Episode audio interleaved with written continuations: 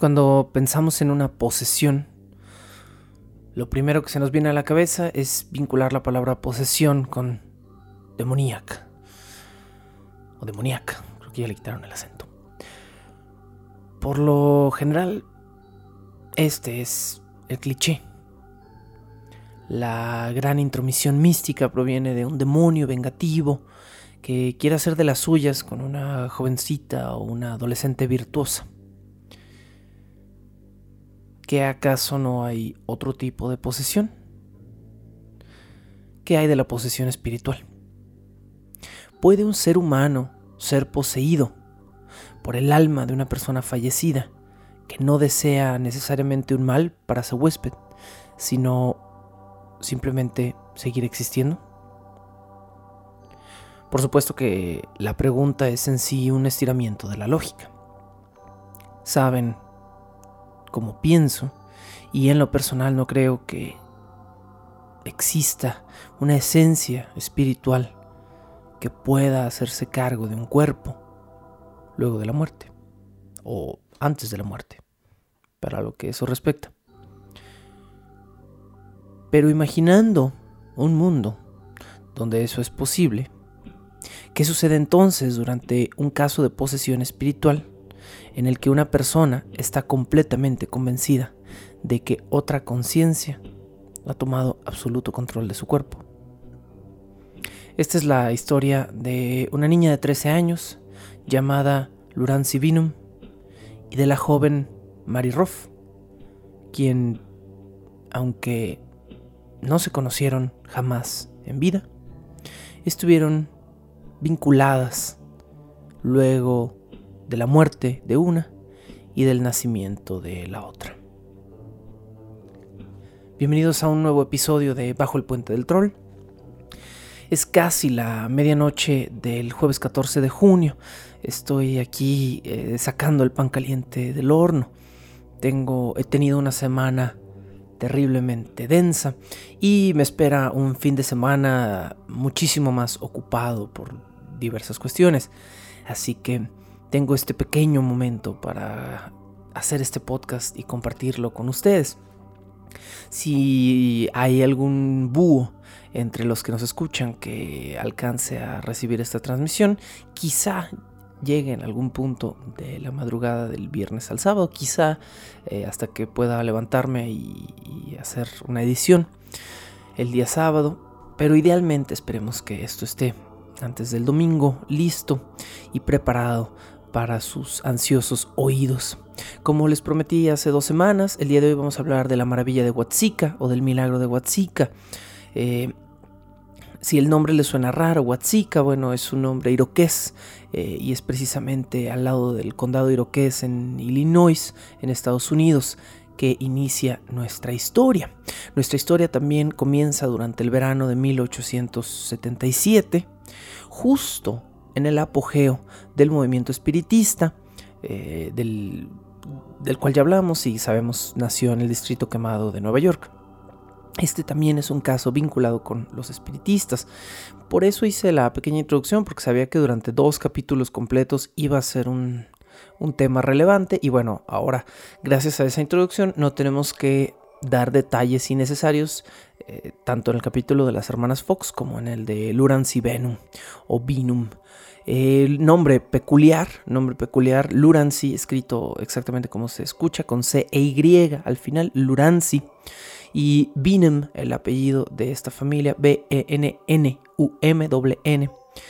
Eh, ¿Quién fue, pues, la pequeña Lurancy Binum?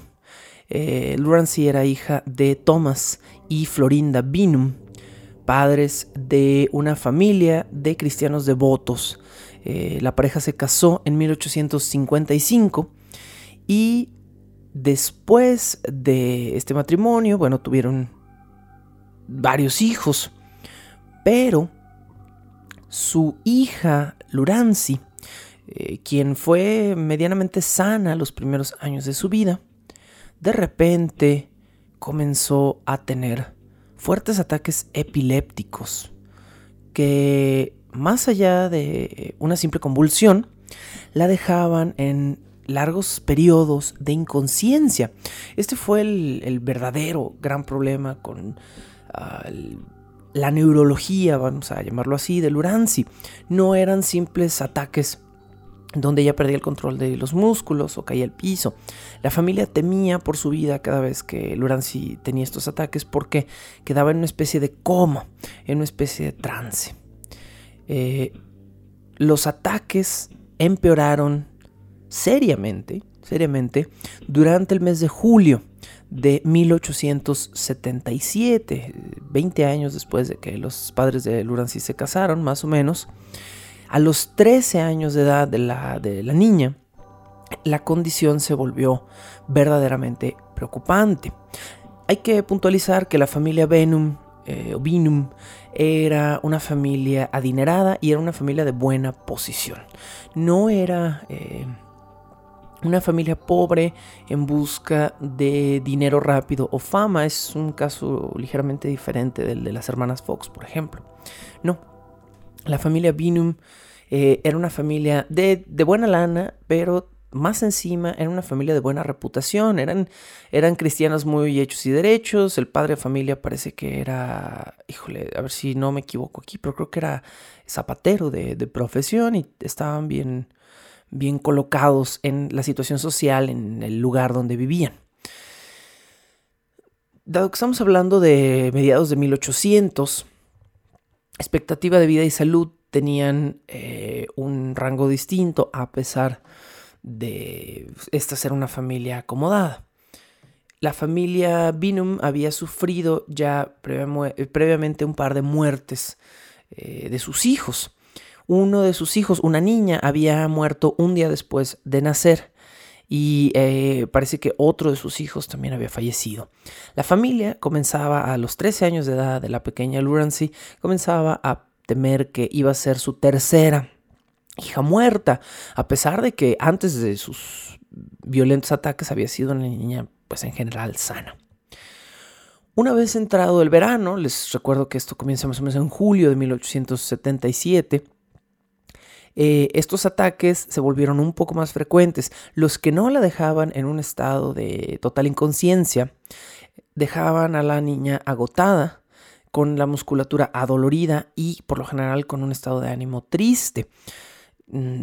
Yo creo que cualquier persona que pase lapsos prolongados de dolor, agonía, eh, incomodidad, enfermedad, va a ir menguando pues su, resistencia eh, emocional, ¿no? Entonces, eh, Lurancy se veía cada vez más, más deprimida por esta enfermedad y la familia eh, ya necesitaba una solución contundente. Durante unos de sus ataques, Lurancy comenzó a afirmar que escuchaba gente llamando su nombre, gente que eh, repetía una y otra vez su nombre. Y en una ocasión, que fue la primera ocasión en la que todo se puso un poco extraño, juró haber mantenido una conversación con sus dos hermanos muertos, con su hermanita de un día de edad y con su hermano que había fallecido eh, un poco más grande. Esto de por sí es extraño y me parece extraño no solo por el hecho de una persona que está afirmando haber mantenido una conversación con alguien muerto, sino de alguien que está afirmando haber tenido una conversación con alguien que murió en una edad en la que quizá todavía no tenía un buen uso del lenguaje. Esto me parece bastante peculiar. Bueno, eh, también hay que puntualizar que Lurancy sabía que sus dos hermanos habían muerto por cosas que le habían dicho sus padres, pero que ella no había conocido a estos niños. Estos niños habían muerto antes de que Lurancy naciera o el mayor había muerto cuando Lurancy era muy pequeña para tener memoria de él. Bueno, A finales del verano de 1877, eh, juraba, juraba que esos ataques violentos, epilépticos o catalépticos, como se le llamaba entonces, la habían llevado al mismísimo cielo. Describía esta visión totalmente cristiana del cielo y decía que durante sus estancias en el cielo, que era en los estados en los que ella quedaba ausente en, pues en la tierra, vamos a decirlo así, había estado en ese lugar y ese lugar estaba lleno de ángeles que tocaban trompetas y que eh, emanaban luz, todo tipo de detalles. Bueno, aquí hay que hacer una pequeña acotación y es el hecho de recordarles que eh, sus padres eran fervientes cristianos y que la descripción de Lurancy del cielo era exactamente lo que uno esperaría de la descripción de un niño que ha sido criado en un ambiente de cristianismo. Eh, a pesar de que la mayoría de las versiones que escuchamos de esta historia de la maravilla de Huatzica son... Eh, parecen poner el hecho de que Lurancy hablara del cielo como si ella realmente tuviera alguna especie de inspiración espiritual. Cuando es muy común, porque el caso de Lurancy no es el único, que niños que han vivido en casas cristianas tengan este tipo de alucinaciones religiosas. Bueno, cosa aparte. Para enero de 1878, varios médicos habían ya visto a la niña y la recomendación general era que instituyeran a la niña en un hospital psiquiátrico. Los médicos no solo estaban mm, preocupados ya por los ataques que Lurancy estaba padeciendo. Estaban preocupados por el hecho de que estaba llegando a un nivel alucinatorio, eh, preocupante, donde eh, quizá la niña ya se estaba separando de la realidad. La familia estuvo de acuerdo y muy a pesar de sentirse mal al respecto, eh, estaban convencidos de que mandar a Lurancy a un hospital psiquiátrico era la mejor opción. Los hospitales psiquiátricos eh, hasta años muy recientes fueron lugares eh, de vacío y pérdida total. Particularmente en el siglo XIX la salud mental era menos comprendida de lo que es ahora y era casi una sentencia de muerte. Caer en un hospital psiquiátrico, si no de muerte, ibas a sufrir abusos físicos, humillaciones.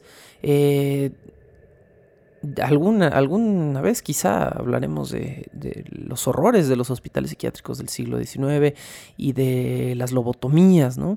que son un tema en sí que vale la pena investigar. Alguna vez tuve que investigarlo para una obra de teatro que escribí. Y bueno, el tema de las lobotomías a principios del, siglo XX, porque son un poco más, eh, son un poco posteriores a este periodo, las lobotomías, las lobotomías eh, por medio del orbital del ojo, me refiero, no las antiguas que mataban un montón de gente es un caso de terror por sí mismo. Pero bueno, eh, los hospitales psiquiátricos eran, cuando no ibas a ser mm, dejado en un estado de negligencia absoluta por meses, iban a abusar sexual o físicamente de ti, iba a haber eh, problemas alimentarios, etc. Entonces, la familia es, es, comprensible que estuviera reacia a mandar a Lurancy a este hospital psiquiátrico. Semanas o días antes de tomar la decisión, la familia eh, tuvo una conversación con uno de sus vecinos, un hombre llamado Azarov.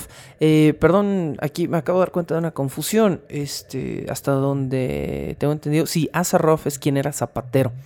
El padre de Lurancy no, no era zapatero. Por eso tenía una posición acomodada en, el lugar, ¿no? No sé qué profesión tenía, pero era de una pues, profesión más alta.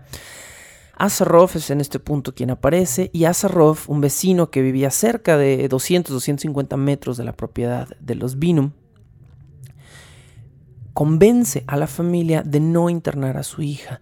¿Por qué un vecino haría esto? Bueno, a lo mejor por, por salvarla, por ayudarla, por supuesto, eh, por, evitarle un sufrimiento. Bueno, a lo mejor todos esos hubieran sido motivos fabulosos para que un hombre como Azarov pudiera detener a la familia Binum de internar a su hija de 13 años en un lugar donde probablemente iban a destrozar el resto de su existencia. Asaroff, quien era zapatero de profesión, ahora sí, eh, hay que decirlo, era un entusiasta del espiritismo. Muchas de sus creencias como cristiano coincidían perfectamente con sus creencias como espiritista y él utilizó esta vinculación para convencer a la familia Binum de que había algo cristiano, algo digno de rescatarse en la condición de la pequeña Lorenzi. Específicamente, tanto los espiritistas como los, cristianos tienen la creencia de que el alma humana sobrevive al cuerpo y mantiene su conciencia. Donde difieren es que eh, los espiritistas creen que el alma humana puede permanecer en la tierra, mientras que los cristianos creen que solo tiene el destino del limbo o, de la gloria eterna. ¿no? Pero Asaroff, como buen espiritista, evangelista que era, convenció a los Binum de algo sorprendente.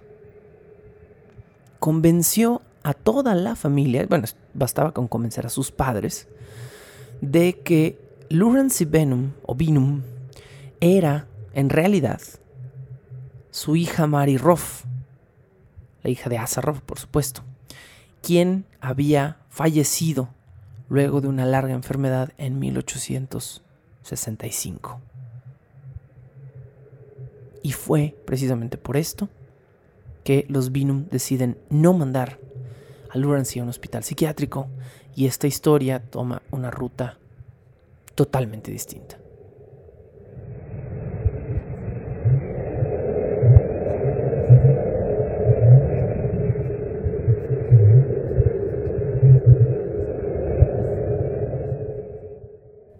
Como les decía hace unos momentos, un zapatero espiritista de nombre Asaroff, que era vecino de la familia Binum, convence a toda la familia luego de meses o años de que su hija más joven sufre una serie de ataques epilépticos o catalépticos increíblemente violentos, de no institucionalizarla, de no instituirla por pues por dos razones.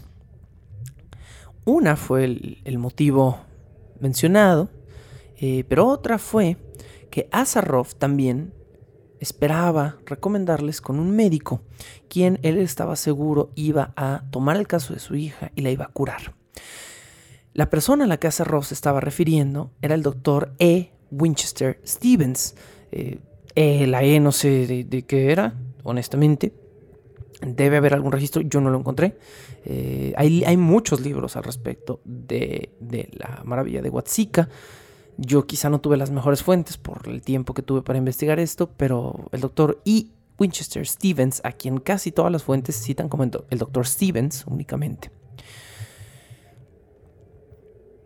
¿Por qué Asaroth de repente llega con esta idea de que la niña de otra familia que estaba enferma y que había comenzado a enfermarse 12 años después de que su propia hija había muerto, era el espíritu de su hija. porque estaba convencido de esto? Eh, todo se vinculaba con la enfermedad. Mari, Mari Roff, eh, una de las hijas intermedias de la familia Roff, había estado enferma de catalepsia, había tenido convulsiones y sufría desmayos y sufría lagunas y tenía un cuadro muy similar al de Binum. Esto convenció a Sarroff, que era un ferviente creyente del espiritismo, de que la hija de sus vecinos estaba canalizando de alguna manera, no solo por coincidencia, los síntomas de su hija. Asa Roth entonces refiere a la familia Binum con el doctor Winchester Stevens y el doctor Stevens en 1878 comienza a analizar el caso de Lurancy. Una década después, en 1887, el doctor Stevens ya había convertido el caso de la pequeña Lurancy en uno de los libros más aclamados del espiritismo. Aquí es donde entra el show. Aquí es donde comienzan a sacar el cobre los motivos. Dos personas, Asaroff y el doctor Stevens, fervientes espiritistas en busca de una comprobación de aquello en lo que creían era verdad y era algo en lo que ellos eran expertos y era algo rentable. Era algo que realmente te podía poner en comunicación con tus familiares muertos. Bueno, veremos más adelante cómo termina este caso. ¿Qué fue lo que sucedió con eh, la joven Lurancy bajo el ala del Dr. Stevens y bajo el ala de la familia Roth? Porque la familia completa se involucró en este caso. Esto es lo que sucedió. Eh, de entrada, bajo el cuidado del Dr. Stevens, Lurancy se convenció eventualmente de que estaba poseída no solo por un espíritu, y no, no fue el de Mary Ruff el primer espíritu que esta chiquilla canalizó, sino que bajo el ala del Dr. Stevens, quien la estaba mm, de cierta manera revisando, psicoanalizando, chequeando como médicamente, no sé qué calidad de doctor haya sido el Dr. Stevens, eh, Lurancy se convenció de que era visitada y abordada por varias personas fallecidas. Binum ahora ya no solo estaba describiendo cielos o ángeles, similares a los que sus padres le habían descrito alguna vez. Ahora que había estado en contacto con el doctor Stevens, estaba describiendo las vidas de dos presuntos espíritus diferentes. El primero decía ser el de una anciana alemana llamada Katrina Hogan. El segundo correspondía a un muchacho llamado Willy Canning. Estas son las dos primeras grandes posesiones espirituales de Lurancy Binum. Durante estas sesiones o posesiones espiritistas que fueron registradas presuntamente por el Dr. Stevens, por cierto, bueno, esto es algo de lo que quería hablar después, pero todo, absolutamente todo lo que sabemos de este caso, todo, de pe a pa, excepto los datos biográficos de la existencia de algunos personajes, como de la familia Binum o como de la familia Roth, todo lo que sabemos del caso viene de los apuntes del doctor Stevens. Ya hablaremos al final de esto. Bueno, en las sesiones de posesión espiritista registradas por el doctor Stevens, Lurancy hacía voces, actuaba, se movía, se sentía presuntamente tal y como se debían sentir estos personajes. A veces cuando era Willy, atacaba verbalmente o confrontaba al doctor Stevens. A veces cuando era Katrina Hogan se decía, le costaba caminar, le costaba mover los brazos y las piernas. A veces se sentaba en una posición defensiva, con los codos sobre el regazo y los puños bajo el mentón, cerrada totalmente y negándose a contestar los extensos interrogatorios del doctor Stevens. El doctor Stevens hacía todo tipo de preguntas durante las sesiones, quería saber qué tipo de personas habían sido estos presuntos espíritus, cómo habían bebido, si eran eh, altos, chaparros, bebedores, eh, si utilizaban drogas, si habían matado a una persona, si estaban en sufrimiento, si sentían, si no sentían. Canning, en una ocasión, Willie Canning o William Canning contestó que había poseído a Lawrence Vinum porque simplemente quería seguir existiendo. Así que muchas cosas empiezan a surgir dentro de la patología de Lurancy. Cuando Lurancy era Katrina Hogan, mm, había algunas inconsistencias. Específicamente una, la más grande, era que eh, cuando era Katrina Hogan, se supone que era una mujer muy anciana que juraba haber vivido absolutamente toda su vida en Alemania. Pero Katrina Hogan, o más bien Lurancy Binum, cuando era Katrina Hogan, no hablaba una gota de alemán. Solo impostaba la voz y ni siquiera con un acento alemán. Impostaba la voz de manera, em, de la misma manera en la que lo haría cualquier niño que quisiera sonar como un viejito, como un anciano. Esto era el proceso de Lurancy Binum al ser Katrina Hogan. Eventualmente el roster de personajes se amplió y llegó una nueva voz, una voz joven, dulce y adolescente que iba volviéndose cada vez más adolescente, más madura, conforme la misma Lurancy iba creciendo. Esta voz presuntamente, era la voz de Mary Ruff, la hija fallecida años atrás de Asa Ruff. ¿Cómo sabría Lawrence Vinum, una niña de 13 años, que nunca había tenido contacto con esta hija de sus vecinos, quien había muerto años atrás, de que ella tuviera la conciencia o la memoria para poder recordarla? Bueno, nada pasa por nada. Lawrence Binum ya había estado en contacto con Asaroff y con algunos otros miembros de su familia durante los meses antes de comenzar a canalizar a Mary Ruff. Presuntamente, en algún punto, Stevens, quien era amigo de Asa, le pidió a los malos espíritus del cuerpo de Lurancy que abandonaran su físico y pidió que solo quedara dentro de ella un alma buena. Y fue en este momento, puff, mágicamente, que apareció la buena, buena Mary Ruff. Ahora, Stevens, el doctor, los Binum y los Ruff, todos estaban 100% convencidos de que Lurancy estaba poseída por Mary Ruff. Y esto no sería un incidente aislado. Esto continuaría por muchísimo, muchísimo tiempo. Particularmente el diario del Dr. Stevens habla de una posesión de cerca de 15 semanas continuas. Continuas. Estamos hablando de meses de supuesta posesión espiritual. Mary, Mary Ruff eh, vamos a hacer una pequeña regresión, una pequeña biografía de Mary Ruff. Eh, este supuesto espíritu que era de una persona de la cual, bueno, sabemos a través del doctor Stevens, de nuevo. Bueno. Presuntamente, Mary en vida había demostrado también síntomas de epilepsia o de catalepsia desde los seis meses de edad.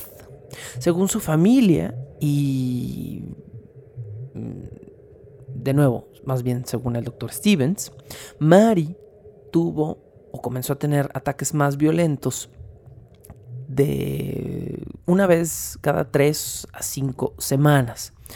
Cuando Mary cumplió los 10 años de edad, estos ataques se volvieron mucho peores y pasó lo mismo que con Lurancy. Comenzaron a minar su ánimo y comenzaron a afectar el resto de su salud. Los padres de Mary hicieron exactamente lo mismo que los padres de Lawrence y probaron un montón de soluciones médicas que en la época eran terribles. La epilepsia, como la enfermedad mental, como las enfermedades neurológicas. Si tenías la mala suerte de sufrir algo así en pleno siglo XIX, probablemente ibas a eh, morir con eso, fuera lo que fuera, ¿no? Eventualmente, los ROF, a diferencia de los Binum, buscaron una solución distinta. Eh, todavía eran populares las sangrías, ustedes lo han visto en muchísimas películas o muchísimas fuentes donde la gente clava una aguja con un tubo y desangra a un paciente. Esta era una creencia basada en la teoría de los humores que decía que había un, si había una sanguineidad mala dentro del cuerpo, un humor malo, había que extraer ese humor y dejar que la sangre se regenerara. Básicamente lo único que estabas logrando era debilitar eh, las plaquetas y el sistema inmunológico de una persona que tenía que generar más sangre y tenía que utilizar más recursos para poder sobrevivir mientras estaba enferma. Eso era lo que hacían las sangrías en términos médicos. Pero eh, bueno, la gente creía en estas cosas y los Ruff, después de varias sangrías caseras hechas eh, con médicos que iban y, ah, provocaban de una u otra manera con una herida, un sangrado en Mary Ruff, comenzaron a utilizar un método que ellos consideraban menos dañino, que era pegarle a Mary sanguijuelas en el cuerpo y dejar que se hincharan para luego tirarlas. Mari, a pesar de lo morboso y horrendo que suena este procedimiento, comillas, médico, desarrolló, dicen los registros, un cierto placer morboso por la sensación de la pérdida de sangre. Le gustaba sentirse con la cabeza liviana, le gustaba sentir su cuerpo ligero. Entonces, Mari de cierta manera comenzó a hacerse adicta a la sensación de la pérdida de sangre. Eh, los Roth, o sea, la familia Roth y el doctor Stevens, afirman que fue a partir de estos periodos de eh, exsanguinación, no sé si es el término correcto lo que estoy diciendo, que Mari desarrolló habilidades espiritistas. ¿A qué se referían con esta cuestión ambigua? Bueno, tanto los Roth como el Dr. Stevens afirman que Mari en algún momento tuvo poderes que están curiosamente muy vinculados con los actos del espiritismo. Uno de los actos más famosos del espiritismo era la presunta capacidad de ponerse un sobre cerrado con, contra la frente y de presuntamente recitar o leer parte del contenido dentro del sobre, que por lo general era una carta escrita a mano, etcétera, etcétera. Esta misma cualidad que durante años se utilizó en escenarios de shows espiritistas, eh, tanto Asaroff como el Dr. Stevens aseguran Mari la, la generó, ¿no? Esta capacidad de leer con sobrecerrados, que sabía cosas que iban a suceder antes de que sucedieran, de que a veces hacía premoniciones con algunos miembros de la familia, etcétera, etcétera. Todo el recetario de supuestas comprobaciones místicas del espiritismo fue exactamente lo que Mari eh, comenzó a hacer. Lamentablemente, la supuesta adicción que Mari eh, generó al momento de, de desangrarse o de que la desangraban, se volvió una obsesión y Mari comenzó a realizarse sangrías voluntarias. Dicen, dicen que eh, Mari caminaba por el jardín de su casa con una navaja que a veces escondía en su vestido y utilizaba la navaja para hacerse cortes en los brazos, que a veces los cortes eran tan profundos que realmente llegaba a desangrarse y a perder la conciencia, y a veces eran cortes superficiales que le dejaban los brazos y el cuerpo lleno de heridas o de cicatrices. Bueno, al poco tiempo, y no al tan poco tiempo, porque eh, recordemos que la enfermedad de Mary Roth comenzó cuando ella tenía 10 años de edad.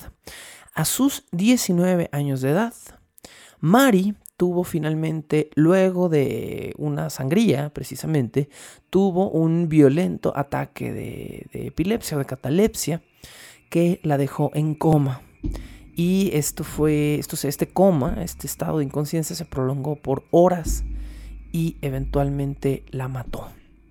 María no volvió a despertar de este estado.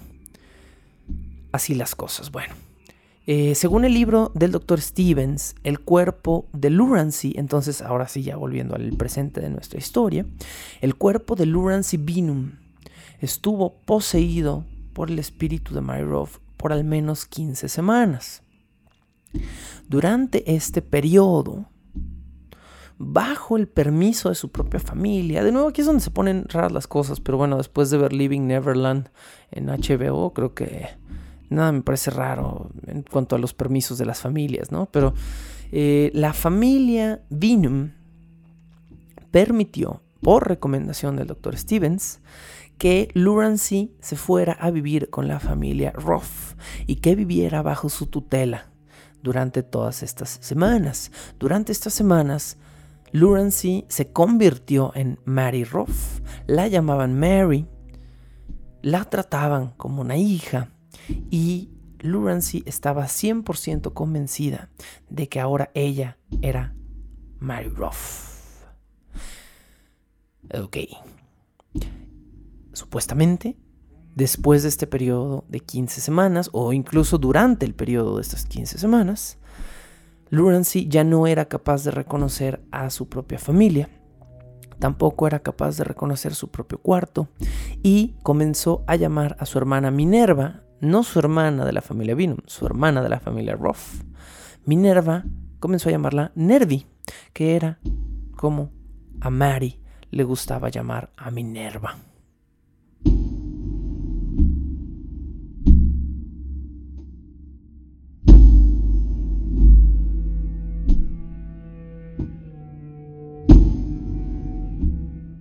Luego del periodo que Lawrence Vinum estuvo con la familia Ruff, según la misma familia Ruff, eh, Mari no, Lawrence ahora se sentía más cómoda con los Ruff que con sus padres o que con sus hermanos de sangre.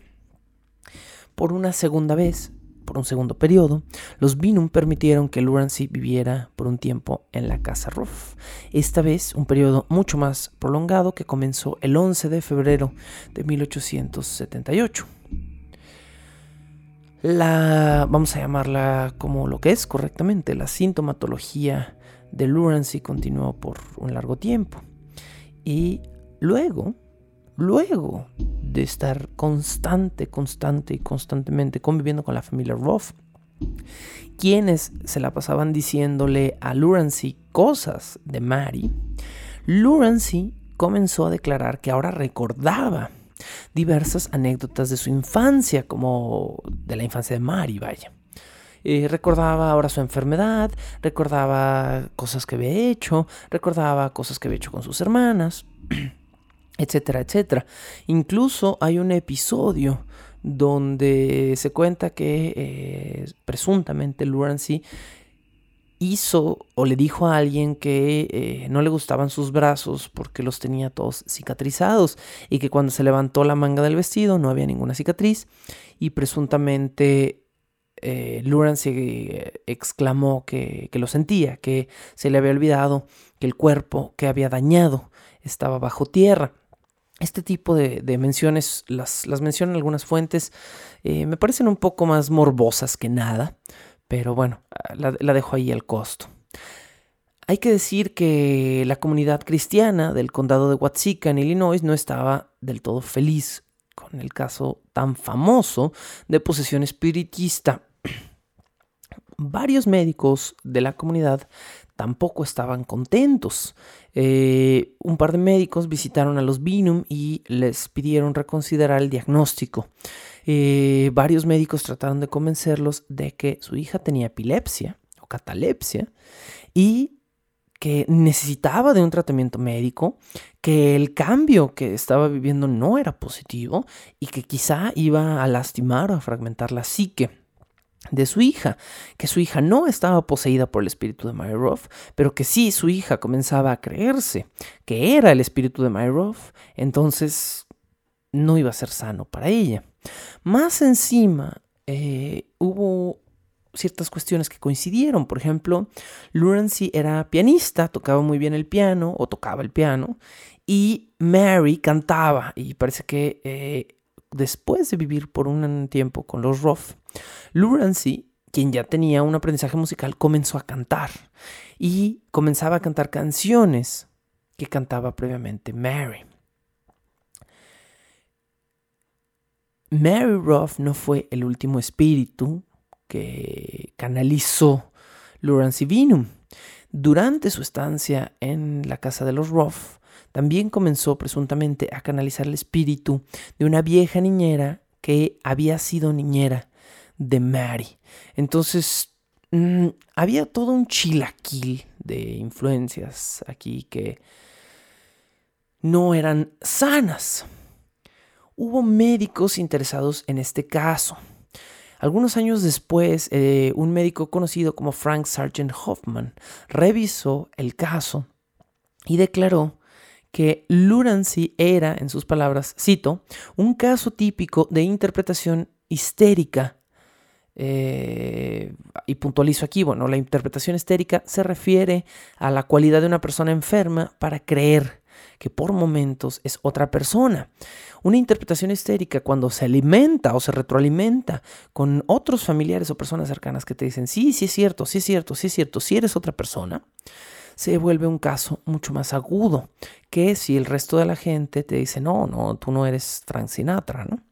Entonces, eh, Sargent Hoffman creía que la familia Roth había hecho cosas egoístas para llenar, para cumplir una especie de agenda personal con el afán de recobrar una hija muerta que es muchísimo más patológico si me lo preguntan. Eh, Hoffman también hizo una declaración años después de que Lurancy, cuando la revisó, cuando analizó su caso, era una jovencita eh, muy fácilmente influenciable, muy impresionable y que no era raro entonces que eh, primero cuando su familia cristiana le hablaba del cielo, ella viera ángeles con trompetas y luces, que es el arquetipo de la imagen celestial, y que tampoco entonces era raro que cuando le empezaban a hablar de ciertas personas fallecidas con ciertas características, Lurancy tomara las características de esas personas y platicara como si fueran ellos. También, también la personalidad de Lurancy, o la de Mary, ya no sé, la de estas dos chicas, bueno, la de Lurancy específicamente, cambiaría dramáticamente en su vida adulta. Eh, es decir, años después, ahorita vamos a ver el pequeño epílogo de su vida, pero años después de todos estos eventos, Lurancy terminó siendo una mujer totalmente distinta a quien fue durante su adolescencia y juventud.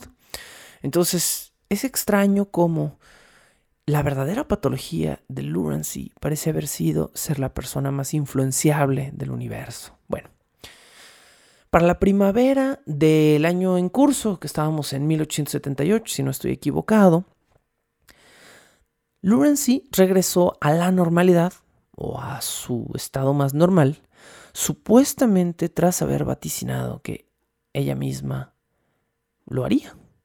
¿Cómo fue esto? Eh, durante el mes de marzo, abril, ella dijo que Lurancy, o sea, Lurancy siendo Mary, actuando como Mary, dijo que Lurancy iba a regresar pronto. Eventualmente, Lurancy se volvió a estabilizar y volvió a regresar a vivir con su familia, con la familia Binum. Pero Stevens hace aquí una declaración muy rara al respecto.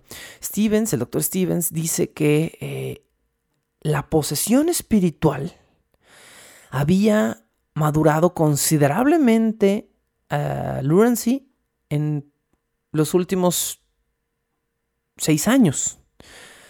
A ver, yo no soy un experto, pero si pasan seis años y comienzas a analizar el caso psiquiátrico o psicológico de una persona cuando tiene 13 y terminas cuando esa persona tiene 19, que fue más o menos cuando el caso terminó por completo, cuando Lawrence Binum tenía 19 años de edad, y afirmas que fue gracias a la posesión espiritual que esa persona maduró, me parece increíblemente idiota de tu parte. Pero bueno, el doctor Stevens hizo una declaración diciendo que Lurancy había madurado en esos últimos seis años de una forma impresionante gracias a haber estado poseída por una persona tan centrada y tan madura como Mary Ruff.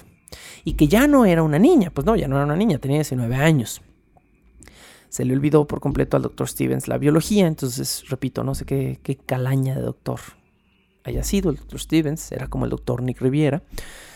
Y Stevens eh, declaró pues finalmente que gracias a Ruff, Lurancy había madurado, pero también hace una declaración muy fuerte en su libro, que Lurancy jamás volvió a tener ataques epilépticos porque Mary Ruff la había curado. Lawrence Binum volvió a su casa, al seno de su familia, y vivió con ellos por varios años tras los hechos relatados entre 1877 y 1878, que fue el meollo de la posesión, aunque el caso se analizó por seis años y el libro que se escribió se escribió diez años después. El meollo del asunto sucedió entre mediados de 1877 y en la primavera de 1878. Bueno, se dice también, cuenta la leyenda, que cada vez que Luran Binum volvía a ver a los Ruff, le tomaba un par de segundos, pero era capaz de volver a canalizar a Mary Ruff a voluntad y que podía comunicarse con ellos como si fuera la hija de la familia. Eh, también hay otra afirmación de leyenda, eh, digo, si de por sí no les parece como de leyenda todo el caso, hay otra afirmación de que de los hijos que llegó a tener Lawrence Binum, porque tuvo a tener, digo, llegó a tener un montón de hijos, 11 hijos, me parece que tuvo, eh, se dice que también fue poseída durante algunos de sus partos y embarazos. Esto es muy extraño. Vamos a, vamos a ver qué pasó después en la vida de Lurancy Binum. En 1882, Lurancy se casó con un granjero llamado George Benning. George Benning vivía cerca de 5 kilómetros afuera de Watsika. Eh, eventualmente la pareja se conoció en Watsika y en 1884, dos años después, se mudaron a Kansas.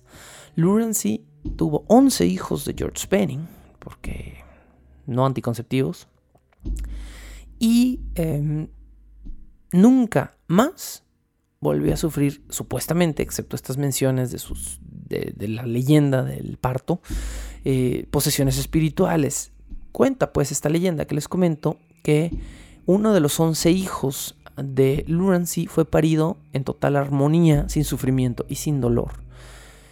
Porque Lurancy decidió poseerse o que la poseyeran durante el parto. No hay ningún registro de esto.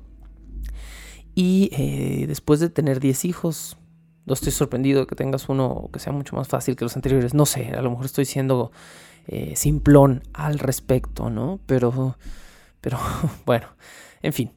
Eh, ¿Qué sí es relevante en esta parte del epílogo? George Benning era un total negador del movimiento espiritual, repudiaba del movimiento espiritual y cuando se enteró de lo que había vivido eh, Lurancy, le pidió que abandonara por completo sus juegos. Y de repente, Lurancy Binum olvidó su vida como medium y continuó siendo una ama de casa y una madre común y corriente. Lurancy murió en 1952, es decir, ya había, ya había televisiones pues cuando, cuando Lurancy vino murió. Entonces es un caso que se pega un poquito a la modernidad. Tenía 87 años de edad y murió precisamente en Kansas, donde vivió casi toda su vida con George Penning, con su marido. Increíble, ¿no? Increíble este relato quizá más increíble que el de las hermanas Fox, quienes desde un principio se veían como eh, dudosas. Y si suena increíble este relato, lleno de cosas imposibles, casi como una ficción, como un relato, es porque probablemente lo sea. Les recuerdo que no sabemos nada de la vida de Lawrence Bingham, fuera de un par de datos biográficos, fuera de que sí hubo una persona con, con ese nombre censada en Illinois en la época descrita, todo, absolutamente todo lo que se sabe del caso de la maravilla de Huatzica proviene de evidencia circunstancial, es decir, del testimonio dado por el médico Dr. Stevens, quien, no debemos olvidar, era un ferviente partidario de evangelizar y de comprobar el mundo espiritual. Stevens y Roth Asaroff, quien también era otro partidario y quienes trabajaron juntos, claramente tenían una agenda personal de lo que querían hacer con la joven Lawrence Binum aprovechar una hija muerta, generar fama, dejar de ser un simple zapatero quizá para Asaroff, consagrarse como un médico espiritista para el doctor Stevens, etcétera, etcétera. Y el caso entero está lleno de pequeñas inconsistencias, ¿no? No, no solo es mi, mi duda contra el testimonio del doctor Stevens. Eh, hay consistencias como por qué cuando, Binum, cuando Lawrence Binum canalizaba a Hoffman, a Katrina Hoffman, ¿por qué diantres se movía y se sentía como si tuviera el cuerpo cansado? Si era un espíritu libre en el cuerpo de una chica de 13, 14 años. ¿Por qué agacharía la espalda y fingiría que caminaba como una viejita? ¿Por qué si supuestamente estaba canalizando el espíritu de una persona alemana no hablaba alemán? ¿Por qué ni siquiera tenía acento? De una persona que jamás aprendió inglés, por cierto, si, si creemos la historia, ¿no? Entonces, si analizamos la historia en sí, vamos a encontrar una serie de inconsistencias obvias y absolutamente todo, todo, todo lo que pasa en la historia, fuera de que lo haya inventado o no Stephens, es explicable. Es explicable que Lawrence Vinum haya tenido alucinaciones divinas después de haber tenido fuertes ataques de epilepsia, eh, porque su familia le había llenado la cabeza con esas imágenes.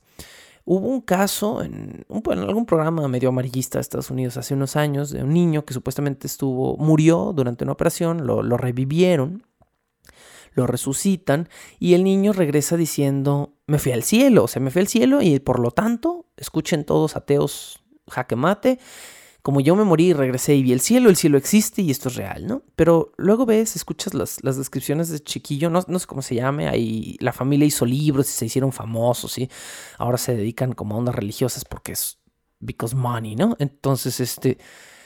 Eh, pero este chiquillo le escribieron un libro donde supuestamente él describe el viaje que tuvo y es un libro totalmente dantesco, ¿no? Es un libro totalmente dantesco donde el chico sube al cielo y luego un ángel le dice que le va a mostrar el infierno y el chico con la comprensión de un escritor fantasma de 40 años de edad eh, va describiendo una serie de eventos que supuestamente le sucedieron en el, en el cielo y en el infierno. Eh, entonces no es el primer caso, por supuesto. Eh, no es el, perdón, no es el único caso. Y tampoco el de, el de Lurance y Binum es el primer caso de niños que tuvieron alucinaciones de contenido cristiano porque sus familias eran cristianas, ¿no? Hay toda una serie de cosas explicables. ¿Por qué tuvo que primero pasar Lurance y Binum un periodo con la familia Roth, viviendo bajo su techo, bajo su adoctrinamiento, para empezar a supuestamente recordar todas las cosas que no conocía, ¿no? Eh, ¿Te acuerdas? ¿Te acuerdas de que tú hacías esto? ¿Te acuerdas de que este era tu animal de peluche favorito? ¿Te acuerdas de que esto? Y esta persona que ya vimos, el doctor Hoffman, eh, el único doctor serio, parece que estuvo eh, involucrado en el caso, describe como una persona particularmente influenciable, susceptible. De repente empieza a vivir con una familia que 24 horas al día o 12 horas al día la está tratando de convencer de que es otra persona. Pues boom, ¿no? Tenemos una receta sobre manipulación e influencia. Eh, que como con las hermanas Fox eh, está vinculado con personas que buscaban una confirmación para un movimiento religioso en auge. Así que bueno, eh, ninguno, lo reitero, ninguno de los eventos hechos de la maravilla de Huatzica o del milagro de Huatzica fue presenciado o analizado por nadie más en el periodo en el que realmente se supone que sucedieron estos eventos que por el doctor Stevens. Entonces, hay que tomar toda esta historia como una fantasía totalmente bañada en sal, no solo con un grano de sal, ¿no? Eh, en fin, suena como un gran relato, pero no hay hechos en torno a la maravilla de Huatzica. Con esto cerramos el episodio de hoy, que fue muy interesante de, ver, de investigar, de... Es, muy curioso porque algunas de las fuentes que me topé para esta investigación omitían muchas cosas. Por ejemplo, la primera fuente que revisé omitía por completo el análisis del Dr. Hoffman. Eh, no lo mencionaba, no mencionaba que hubiera habido ningún otro doctor fuera del Dr. Stevens vinculado con el caso. Otros, otros eh, casos ponen como esta idea de hay muchas cosas que eh, Lawrence no pudo haber sabido. ¿Cómo pudo haber sabido cómo hablaban sus hermanos muertos? Nadie sabía cómo hablaban sus hermanos muertos. Una de sus hermanas murió de un año de edad, digo, de un día de edad, ¿no? Eh, entonces ponen ciertos hechos algunas fuentes como si fueran cosas sorprendentes, pero son cosas no comprobables, ¿no? Es que cómo iba a poder saber ella lo que le diría a su hermanito de seis años. Pues nadie sabe, ¿no? O sea, ¿qué le iba a decir, no?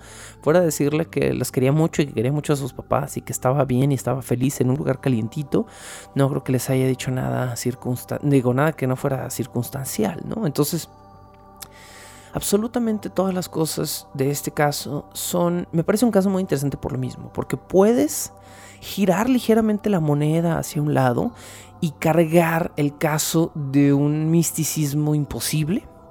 O puedes girarla hacia el otro lado y ser un poquito más crítico y analizar ciertas cosas que dices, es que esto es obvio, ¿no?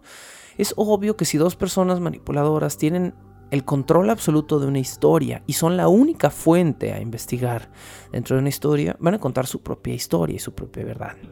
Es obvio que si Lawrence Binum pasó meses con los Ruff durante este periodo. Y después de esos meses estaba convencida de que sabía todo acerca de la vida de Mary Ruff. Era precisamente porque los Ruff se habían encargado de ello, ¿no? Así que, eh, para que ya no suene a queja esta reflexión, con esto terminamos este episodio. Me gustaría ya casi cerrar esta temporada. Yo creo que le dedicaré uno o dos episodios más nada más a esta temporada de Halloween en primavera. Además de que ya se nos acabó la primavera, ya, bueno, no sé si ya es oficialmente verano, pero ya se siente como verano. Pero eh, yo creo que uno o dos episodios más le dedicaremos. ¿De qué? Todavía no sé. Tengo varios casos. Bajé eh, un par de libros, bajé información, he estado escuchando podcasts al respecto de estos temas y tengo diversas fuentes que hablan de diversos casos que me gustaría cubrir. Pero todavía no sé si de todos se hace uno. Es decir, de varios casos tengo poca información. Entonces no sé si hacer un caso más, un caso completo más, una biografía halloweenesca más y al final hacer un episodio como de popurrí, así como una mezcolanza de pequeños casitos. También quería hacer en esta temporada una pequeña introducción al caso de las brujas de Salem. Pero también es mucho, de, eso al contrario, tengo muchísima información. Tengo tres libros gordísimos al respecto del caso. Eh, uno de ellos súper denso y difícil de leer. Entonces, no sé, no sé todavía específicamente qué voy a hacer. Para ello, bueno, estoy atento a sus comentarios y a sus respuestas. Si alguno de ustedes tiene eh, alguna sugerencia de que, cuál de estos caminos sería mejor tomar, por favor háganmelo saber. ¿Les gustaría ver un par de biografías misteriosas más? ¿Les gustaría que habláramos diéramos una introducción al juicio de las brujas de Salem. También tengo entre cejas el juicio de los hombres lobo, eh, un juicio que, fue un caso medio extraño con hombres lobos. Está el juicio de la Vette de Gevdan, de, la Vette de Gevdan ya he hablado previamente, hablé cuando hice la temporada del Puente del Troll de los Hombres Lobo, pero es un caso donde eh, realmente se llegó a encontrar un acusado físico, una persona que era un tipo que presuntamente mataba gente y que se creía un hombre lobo, ¿no? Entonces también es una biografía que podríamos analizar. Eh, o hacemos un megapopurrí donde hablamos de cinco o seis temas chiquitos que duren 7, eh, 8 minutos cada tema y con eso cerramos temporada. No sé. Estoy atento a sus opiniones y sugerencias. Mientras tanto, se quedan con la maravilla de Huatzica. El caso que como todos, absolutamente todos los casos de posesión supuestamente verídicos en este mundo, a mí me parece que fue un caso psicológico o psiquiátrico tratado de una manera muy negligente por gente que no era crítica.